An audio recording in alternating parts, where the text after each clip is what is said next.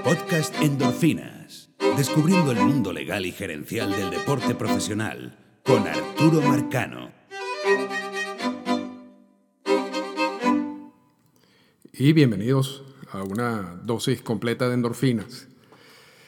Esta semana vamos a, regresar al, como al formato original de- del podcast o a la finalidad original del podcast que es tratar de presentar información más legal y, gerencial del mundo de las grandes ligas y que normalmente uno lee, pero cuando uno lee las notas de prensa no está todo explicado. Y lo que se presenta en estas notas de prensa a veces terminan generando más confusión que aclarar eh, lo que están diciendo allí. Y eso es lo que hicimos con endorfinas desde el principio. De hecho, uno de los eh, episodios de endorfinas más escuchados, además de los, de los ciclos, que los invitamos a que lo escuchen, es el, el- episodio sobre Kurt Flood y la lucha que tuvo Kurt Flood contra Bobby Kuhn en las grandes ligas en ese momento, que terminó generando la ley Kurt Flood. Aquí no vamos a, a repetir todo eso que dijimos, para ello les invito a que lean, a que escuchen ese episodio de Kurt Flood. Y esta sería como la parte 2 de ese episodio. Así que vamos, si, si no lo han hecho todavía, eh, es buen momento para parar este podcast, ir al, al- archivo, ya sea en iTunes o en SoundCloud, identificar el de Kurt Flood, el primero, y escucharlo. Y una vez que escuchen eso, entonces vienen para acá y nos pegamos. Así que ya yo asumo que ustedes escucharon el primer podcast y vamos entonces a continuar con la segunda parte de ese podcast. La ley Kurt-Flood, eh, que fue la respuesta del Parlamento, del Poder Legislativo de los Estados Unidos en relación al problema o a la demanda que llegó a la Corte Suprema de Justicia, presentada por, por Flood y que perdió Flood, pero generó que el Parlamento hablara, que el Congreso hablara. Y el Congreso habló y emitió la ley Flood. Y como lo decíamos anteriormente, y para explicarlo en términos muy generales, pero eh, es, así realmente como, como opera, la ley Flood lo que dice es, las grandes ligas mantienen un monopolio mientras con los jugadores de grandes ligas mientras tenga un convenio laboral con el sindicato. Si no tiene un convenio laboral con el sindicato, no hay un monopolio. Punto. Y se le aplicarían todas las leyes federales necesarias. En términos de ligas menores, las grandes ligas está autorizada a manejarse como un monopolio. No necesita tener sindicato, no necesita tener convenio laboral con nadie. Maneja su negocio como un monopolio con los jugadores de ligas menores. Eso es lo que dice la ley Kurt Flood. Por eso es que en las grandes ligas nunca vamos a ver una situación en donde no exista un convenio laboral. Porque las grandes ligas necesitan un convenio laboral para poder mantener su monopolio.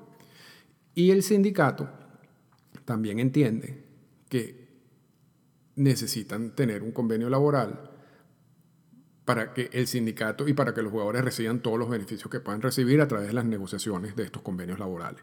Si tú eliminas el sindicato y empiezas de cero, lo que va a pasar, va- vamos a suponer, porque eso se ha planteado varias veces, que no llegan a un acuerdo, entonces van a huelga en una negociación particular de convenios laborales y como consecuencia de esa huelga, el sindicato desaparece.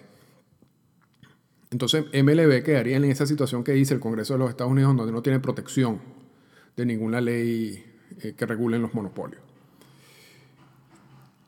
Eventualmente, eventualmente van a tener MLB que o crear un sindicato o ayudar a la creación de un sindicato o un grupo de peloteros van a tener que crear otro sindicato para tener un convenio laboral. Porque en, esa, en ese escenario no, no, no va a existir nada.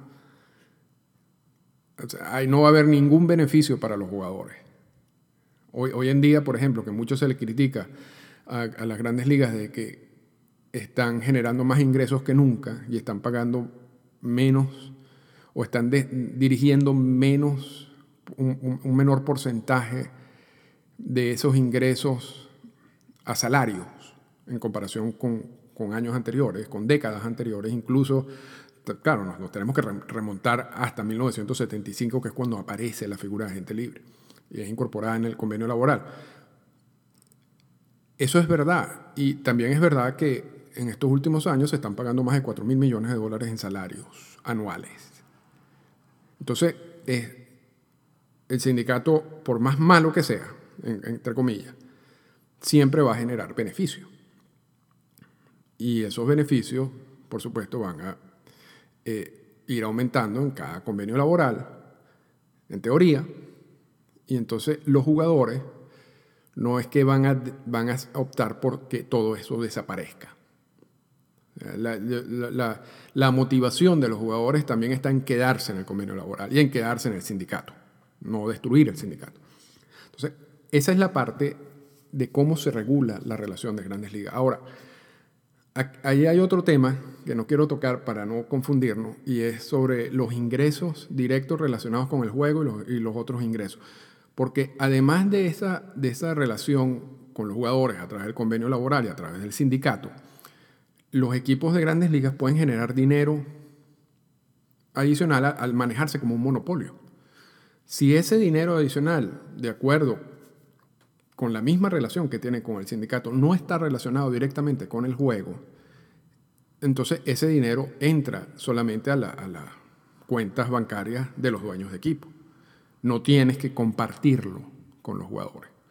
Y en ese sentido está el problema o el punto del MLB Advanced Media, eh, donde también existían unos, un porcentaje, por ejemplo, que se genera, un, dinero que se generó de la venta de MLB Advanced Media y que no entró dentro del paquete económico o, de ingresos que tienen que ser negociados con el, con el sindicato. Pero eso es otro problema y eso es un problema que además se presentan en todas las ligas y en, otros convenios laborales se habla muy específicamente de ingresos relacionados directamente con el deporte, con ese deporte en específico, y los otros tipos de ingresos. En el béisbol hay mucha ambigüedad, no, está claro. Y, eso es uno de los puntos que va a generar problemas en los próximos convenios laborales. Pero vamos entonces a volver al punto adicional. Eso es la situación con los jugadores de ligas mayores. Con los jugadores de ligas menores, repetimos, la ley Curflot nos dice, ustedes, equipos de grandes ligas, pueden hacer lo que quieran. Ustedes tienen un monopolio, tienen plena libertad de hacer lo que sea. Por eso es que los sueldos de ligas menores en términos generales son muy malos, o en términos absolutos, si se quiere, son muy malos. Y esa, ese problema generó una demanda reciente de algunos jugadores de, de ligas menores en contra de las grandes ligas. No, y esto es importantísimo porque yo he leído cosas en, la prensa que, están malas y he leído comentarios de personas que, están totalmente equivocados en este sentido. La demanda no es porque MLB se maneja como un monopolio y entonces eh, al ser un monopolio ellos pueden asignar cualquier salario. No, la demanda de estos jugadores de ligas menores no es, mira, ustedes son un monopolio y por eso es que ustedes nos están poniendo estos salarios. Yo, eh, eso es ilegal. No, eso no es. Y, para explicar un poco lo que son monopolios, y, lo que son monopolios aceptados a través del, por ejemplo, del convenio laboral. Vamos a, poner el caso de, de, la agencia libre. Un jugador que llega a un equipo tiene que esperar seis años de servicio antes de declararse agente libre. Eso es un, eso es un, control. Porque en, ninguna otra faceta corporativa tú entras a un trabajo y después te dicen tú te tienes que quedar en este trabajo obligado por seis años. Tú te puedes ir del trabajo al día siguiente si quieres. En béisbol no es así. En béisbol Si tú llegas a un equipo, tú estás amarrado a ese equipo por seis años de servicio. Igual, los salarios están, los tres primeros de esos años de servicio, a menos que sea Super 2, van a ser salario mínimo y los otros a arbitraje salarial. Eso no, eso no es negociado, eso no es negociable. Eso es como consecuencia de lo que dice el convenio laboral. Y, como, y, al, estar en el convenio laboral es un monopolio y por eso es que tú no puedes decir, mira, yo quiero ser agente libre el segundo año porque eso es injusto. Esto, es un monopolio que tienen ustedes ahí. Yo, yo, yo, yo tengo todo pleno derecho, al igual que otra mm, eh, persona en una compañía, de ser agente libre al través del segundo año. Entonces el juez va a decir, no, porque hay un convenio laboral y eso se negoció en el convenio laboral. Con ligas menores no es necesario negociarlo. Con ligas menores es lo que MLB imponga. Entonces no es yo voy a demandarte porque tú estás comportándote como un monopolio, sino la demanda que, se introdujo hace unos cuatro años. La base de esa demanda es, mira, ustedes manejándose como un monopolio, además, tomaron una decisión que viola una ley federal, que es la ley federal de salarios mínimos. Yo estoy, demandándole, yo estoy demandándote a ti, no por el monopolio. Estoy demandándote a ti porque tú violaste esta ley federal de salarios mínimos. O sea, tú a mí no me estás pagando ni siquiera lo que dice la ley federal de salarios mínimos. Esa es la base de esa demanda. Y era verdad, y es verdad. Eh, muchos equipos de ligas menores no pagan ni siquiera lo que dice la ley federal de salarios mínimos. Y volvemos al ejemplo que hemos puesto antes de cuando uno va a un estadio de ligas menores la persona que vende perros calientes puede estar ganando más que el jugador de ligas menores, porque la persona que vende perros calientes está sujeta a la ley federal de salarios mínimos y la persona que está en el terreno de juego no está sujeta o no estaba sujeta o se ignoraba que, e, esa, e, esa ley federal en esos casos. Entonces los jugadores de ligas menores se reunieron, hicieron esta demanda. ¿Qué pasó con la demanda? Y esto es una parte interesante, que esto, todo esto viene por un artículo publicado en el LA Times por Bill Shaken, y estoy tratando de descifrar muchas de las cosas que él dice y, que puse como tarea para que se lo leyera. Resulta que en plena proceso de demanda, esta es una demanda que tiene cuatro años, más o menos, el Congreso de los Estados Unidos se vuelve a pronunciar. Por eso esta es la parte de Cool Flood, parte 2. Ya vimos la ley Cool Flood. Ahora, el Congreso de los Estados Unidos saca la famosa ley para salvar el pasatiempo americano. Así se llama. ¿Y, ¿Y, en qué consiste la ley para salvar el pasatiempo americano? Debido a que era una realidad la violación de la ley federal de salarios mínimos en los casos de jugadores de ligas menores, el Congreso dice, mire, equipos de ligas menores, ustedes tienen que pagar salario mínimo por hasta un máximo de 40 horas semanales a sus jugadores, a los jugadores que pertenecen a, a todos estos equipos de ligas menores. Tienen que respetar eso. Salario mínimo, pero hasta un máximo de 40 horas semanales. Luego de esas 40 horas semanales, ustedes no tienen que pagar nada. O sea, es decir, si quieren agregar otro pago, ustedes lo agregan. Es una cuestión de ustedes. Pero ustedes no están obligados a hacerlo. Ustedes lo que están, lo que están obligados es a pagar un mínimo de 40 horas de acuerdo con lo que dice la ley federal de salarios mínimos. El resto ustedes lo negocian como ustedes quieran. Y si no quieren pagar nada, no pagan nada. Y si quieren pagar 2 dólares por hora, pagan 2 dólares por hora. Eso es un problema de ustedes. su única obligación es pagar 40 horas, 40 horas semanales por salario mínimo. ¿Qué nos quiere decir esto? Que de acuerdo con la ley, con esta nueva ley para salvar el pasatiempo americano, el máximo salario que puedes pagar serían 1.100 dólares semanales. Eso es lo máximo que tú puedes pagar. Aun cuando el jugador esté trabajando más de 40 horas semanales, que es lo que normalmente ocurre. Mucho más de 40 horas semanales. Todo esto hace que, por ejemplo, el sueldo inicial de un jugador en AAA, el sueldo mínimo inicial de un jugador de AAA sea aproximadamente unos 10.750 dólares por año. Y en este caso, todo esto está justificado por esta nueva ley. Anteriormente lo hacían siguiendo quizás el mandato de la ley de Kurflot. Ahora lo hacen siguiendo otro mandato, un mandato adicional. Ya, ya, se manejan como un monopolio. Pero además hay el, Congreso de los Estados Unidos le dijo, pero además ustedes solamente tienen que pagar salario mínimo hasta 40 horas semanales. Solamente para aclarar esa duda que existía y que fue la razón de la demanda. Y la demanda sigue viva, porque eh, esta nueva ley no es retroactiva. Entonces posiblemente si hay una decisión judicial, en este caso sea para los jugadores eh, que no recibieron eso antes de la promulgación de la nueva ley. Más o menos ese es el, el esqueleto legal de lo que estamos hablando. Entonces, tenemos jugadores en ligas menores que no ganan absolutamente nada, ganan muy poco. Y la posición de MLB es, esto es básicamente unas pasantías que ustedes están haciendo. Ustedes realmente ese trabajo, que a mí me cuesta mucho dinero, porque yo necesito mantener todo este sistema de ligas menores y eso necesita una inversión. Yo lo que te estoy ofreciendo a ti es como unas pasantías a través de mi sistema de ligas menores, para que tú perfecciones tus herramientas y luego puedas subir a las grandes ligas en donde existe el convenio laboral y donde tú vas a verdaderamente recibir los beneficios.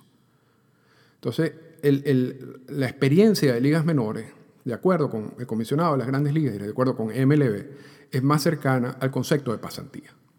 Y los conceptos de pasantía eh, en los Estados Unidos y a nivel mundial son muy flexibles. Realmente la, finalidad es esa, la finalidad es que tú aprendas en un año, un par de años, eh, cómo se hace un trabajo para luego ver si te ofrecen o no te ofrecen el trabajo.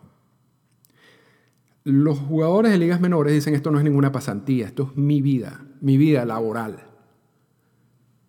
No me trates como un pasante. Yo soy un jugador profesional y yo merezco ganar el mejor sueldo posible, entre comillas. Pero eh, no nos engañe, esto no es ninguna pasantía.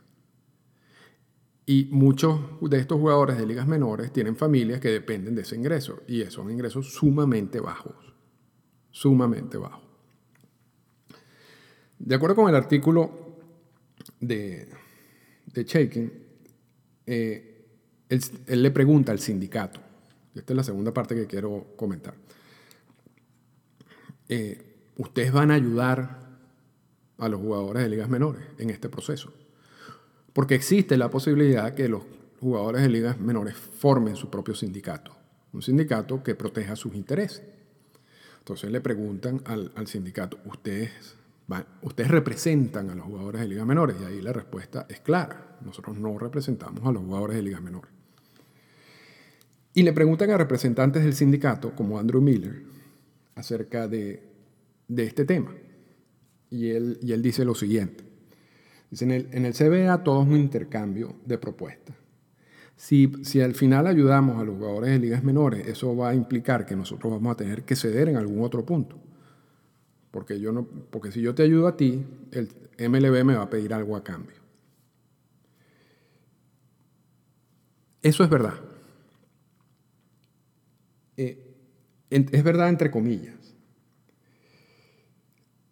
El otro punto y, hice una pequeña pausa porque vi, una hice unas notas para, para, este programa para no estar todo desordenado. Y, no, quiero, no quería mencionar esa nota en este momento, lo voy a mencionar después de que diga lo siguiente.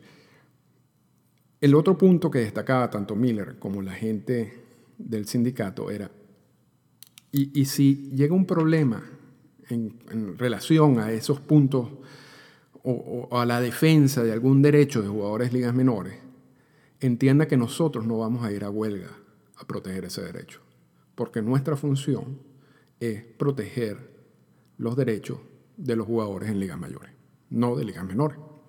Entonces, la naturaleza del sindicato de grandes ligas no permitiría defender a un jugador de ligas menores. Primero porque no son parte del sindicato. Y después, si, si yo incluso me pongo a defender algo y llega un momento en donde te dicen, bueno, tenemos que ir a huelga porque ellos no quieren aceptar esto, yo no voy a ir a huelga por eso. Eso es lo que dice Miller y eso es lo que dice gente del sindicato. Ahora, y ahora sí puedo incorporar el otro, el otro comentario. Lo absurdo o lo irónico o lo loco de todo esto es lo que pasó en, la última negociación del convenio laboral, en donde el último punto en discordia y que fue casi motivo de huelga o de que no se firmara el convenio laboral fue el anexo 46 del convenio laboral. Y el anexo 46 es toda la serie de estipulaciones que hay en relación con la firma de peloteros internacionales. Y aquí no estamos hablando de jugadores de ligas menores, aquí estamos hablando de niños de 16 años que están en proceso de firmar su primer contrato. Ese punto estuvo en mesa de discusión durante todo el proceso de negociación del último convenio laboral. Incluso, para que lo sepa Andrew Miller, MLB ofreció porque, por supuesto, el, punto de, MLB era el draft mundial, tener un draft mundial. El sindicato dijo, yo no quiero un draft mundial. MLB le ofreció al sindicato eliminar las ofertas calificadas por el draft mundial, a cambio del draft mundial. El sindicato dijo que no. Que, que es un poco absurdo, porque Andrew Miller tiene razón. Cuando tú negocias estos convenios laborales. Hay un intercambio de propuestas. yo, te doy esto, pero tú me das aquello. Y normalmente implica aspectos que afectan a los jugadores de grandes ligas. En el último convenio laboral había una propuesta de MLB de eliminar la oferta calificada que afecta a los jugadores de grandes ligas por el draft mundial y el sindicato dijo que no. Entonces,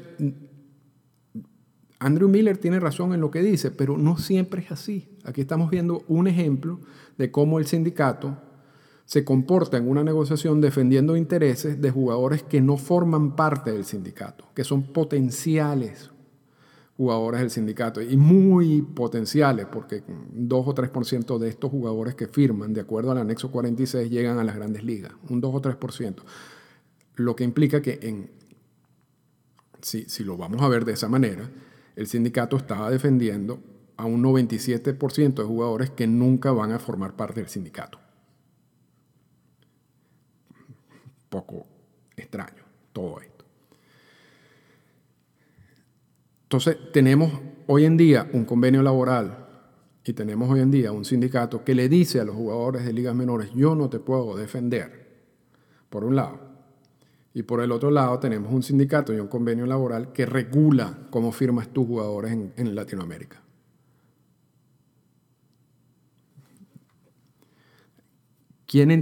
Yo creo que hubo un error de incorporar esto dentro del convenio laboral, pero para mí perfecto, o para la gente que trabaja en esto perfecto, porque es la única manera que el sindicato se meta en los problemas. Si no estuviéramos totalmente desamparados, o la firma de Julio II estarían totalmente desamparadas muy parecido a lo que sucede con la relación MLB con jugadores de ligas menores, dependiendo de lo que MLB le dé la gana. Ahora, lo otro que pasa es que esa es la teoría, eso es lo que dice el convenio laboral y esa es la teoría legal. Ustedes deben meterse en los problemas de Julio II y en los problemas que, que hay en Latinoamérica en relación a la firma de jugadores. Le dice al sindicato, MLB se mete, porque ese es el negocio de MLB pero también al incorporarlo en el anexo 46 hay un mandato del sindicato de meterse. El problema es que el sindicato se mete en algunas cosas y en otras no se mete. Ejerce una labor de control por un lado y en la otra no ejerce la labor de control. Y, yo, y mientras tú más empujas esto internamente dentro del sindicato, diciéndole, tú te tienes que meter en esto, más dudas se generan de si se van a meter o no se van a meter en ese problema. Porque después, cuando ellos hacen su análisis interno y se reúnen y dicen, bueno, tenemos problemas en Latinoamérica, a, juro viene el argumento, a mí no me importa Latinoamérica, a mí no me importa los jugadores de 16 años. Yo no estoy, a mí no me están pagando a mí un millón de dólares anuales para defender a un jugador de 16 años, aun cuando esté en el CBA, aun cuando esté en el convenio laboral. Mi función aquí es lograr los mejores beneficios para los peloteros que forman parte del sindicato. Entonces hay, hay un choque interno entre lo que tú deberías hacer por el mandato del convenio laboral y lo que tú realmente estás haciendo. Y a veces hacen cosas, pero estoy hablando en términos generales. Eso para mí, yo considero que eso es como una barrera que hay en el sindicato, porque o te metes porque estás autorizado a meterte, entonces métete completamente o no te metes. Y hay, yo siento que hay como dudas en el sindicato sobre, sobre lo que está pasando. Pero eso es, con eso, eso es para comparar, para que vean que esto es un tema mucho más complejo de que nosotros no nos podemos meter, porque es mentira. Tú te puedes meter, hay que ver cómo te puedes meter. Ahora, en el caso de los jugadores de ligas menores, es cuando te exponen ese argumento, no puedes hacer nada porque no hay nada, así como existe el anexo 46, que es parte del CBA para la firma de peloteros internacionales, no hay nada que autorice al, sindicato a defender los intereses de jugadores de ligas menores. Entonces, el, artículo también habla de la posibilidad de que los jugadores de ligas menores tengan un sindicato, propio que defienda sus propios intereses. Y eso, eso siempre, mira, desde que yo estudio, desde que estaba en Indiana en 1998, eso era un tema siempre que se tocaba en las clases de derecho laboral y de derecho de deporte. El problema es que los jugadores no necesariamente les gusta esa vía. Y creen que eso puede traerle problemas a futuro. Entonces no lo hacen. No, no, no, no, apoyan esa idea de crear un sindicato. Y yo creo que eso es un problema que sigue vigente y que seguirá vigente.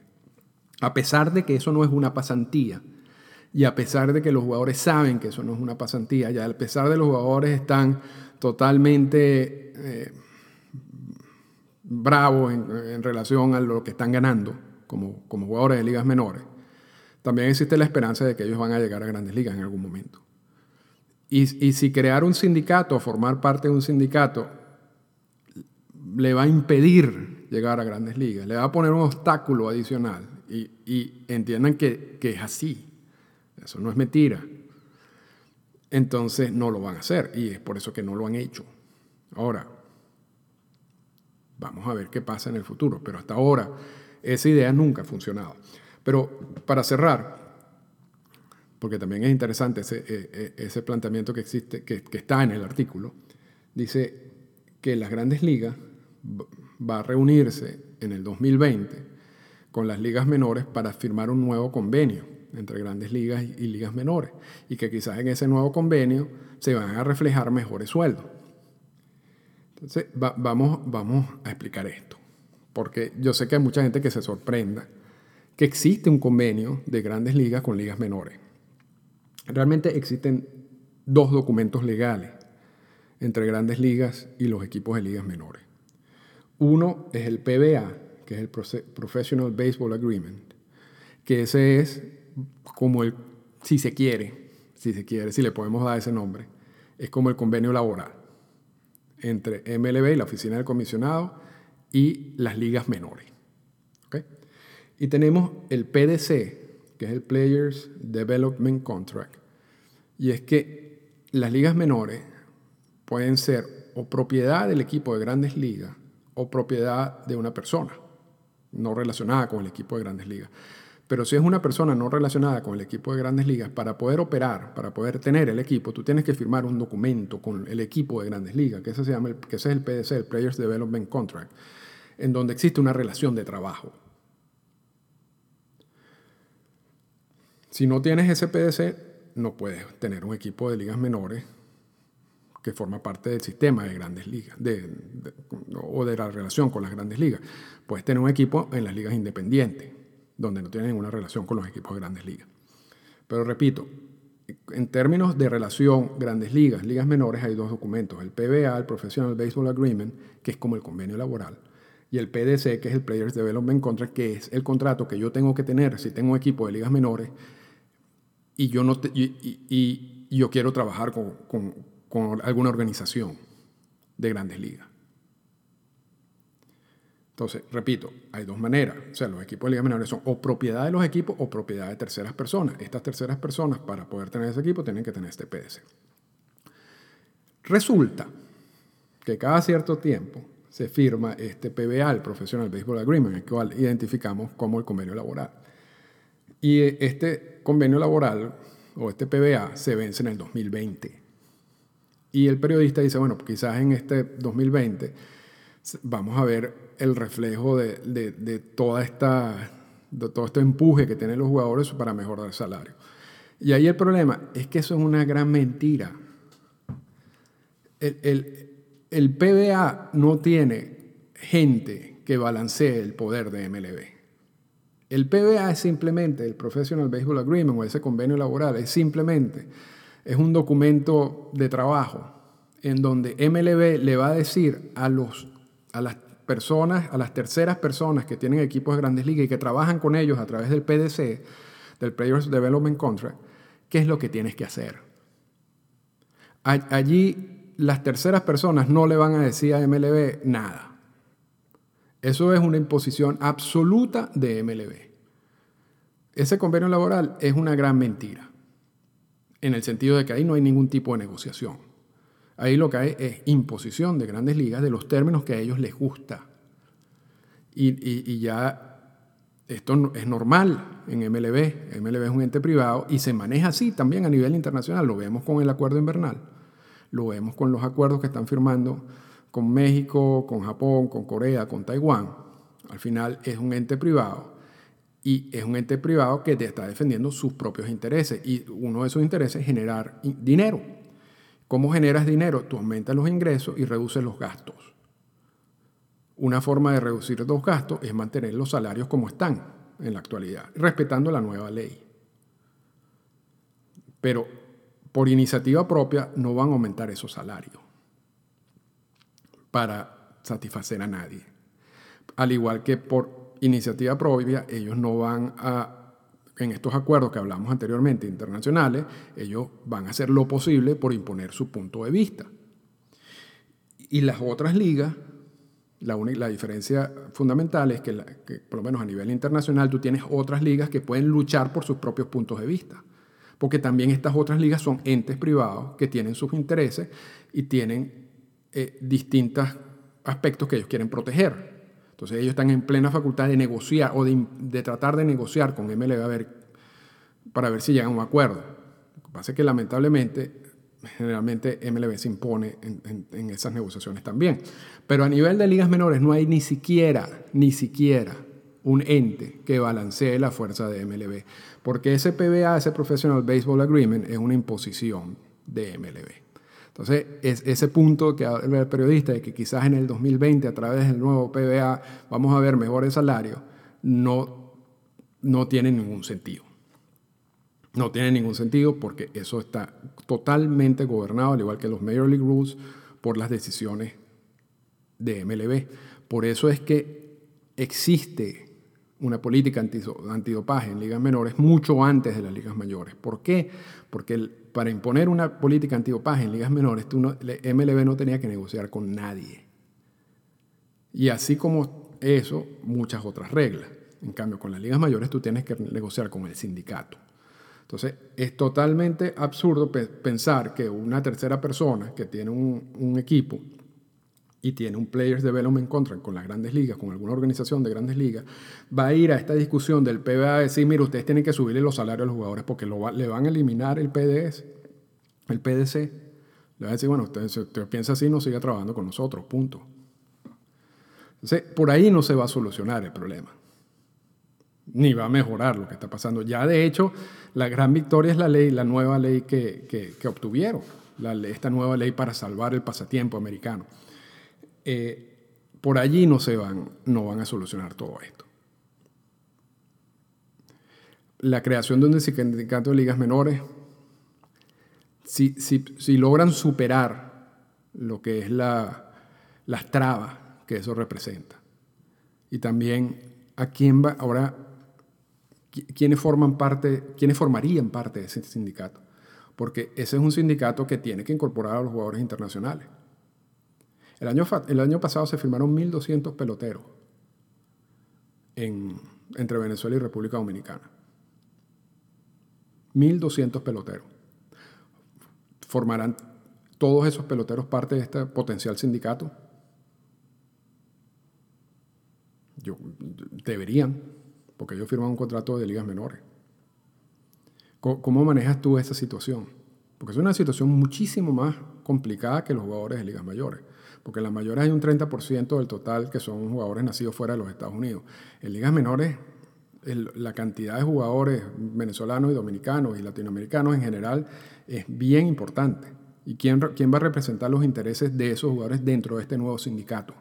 Si existe, si se crea. También, ¿cómo va a quedar la, situación con el anexo 46 del CBA y la creación del nuevo sindicato? Yo creo que es una pregunta válida. Yo, no veo, yo no veo eh, la razón. Yo, y, para cerrar también, uno de los puntos, mientras MLB ejerce este tipo de control a nivel internacional, buscando reducir gastos, que es el principal objetivo de todo esto. O sea, lo que ellos quieren firmar con México, lo que quieren firmar con Japón, lo que quieren firmar con Taiwán, lo que, lo que dice el anexo 46, cuando empiezan a crear presupuesto y poner los topes duros de los presupuestos, el único objetivo de todo eso es controlar gastos, limitar los gastos. Y mientras yo limito gastos, más ganancias voy a tener. Ellos tampoco quieren destruir el béisbol en estos países o quieren sustituir lo que existe en estos países, porque eso implica una mayor inversión. Por eso es que, por ejemplo, con toda esta situación que existe en, Latinoamérica, con el control de los bucones y de los entrenadores, ellos no están buscando la eliminación de eso, porque al eliminar eso, ¿quién desarrolla, quién busca a los peloteros? Ellos no lo van a hacer, en las organizaciones de grandes ligas, porque eso implica un gasto adicional. Ellos lo hacían antes, pero ahorita eso, eso no puede ser sustituido. Entonces, e, en todo este proceso hay que entender que MLB también em, empuja hasta cierto punto. Pero en, el en la cuestión de ligas menores es si existe la posibilidad de la creación de un sindicato. Y lo que nos dice la historia, lo que nos dicen los análisis y lo que nos dicen muchos de los estudios es que eso nunca lo vamos a ver. Y con esto lo dejamos por esta semana. Esta fue una presentación del podcast Endorfinas. Para comunicarse con nosotros, escríbanos a las siguientes cuentas en Twitter. Arroba Arturo Marcano y arroba Endorfinas Radio.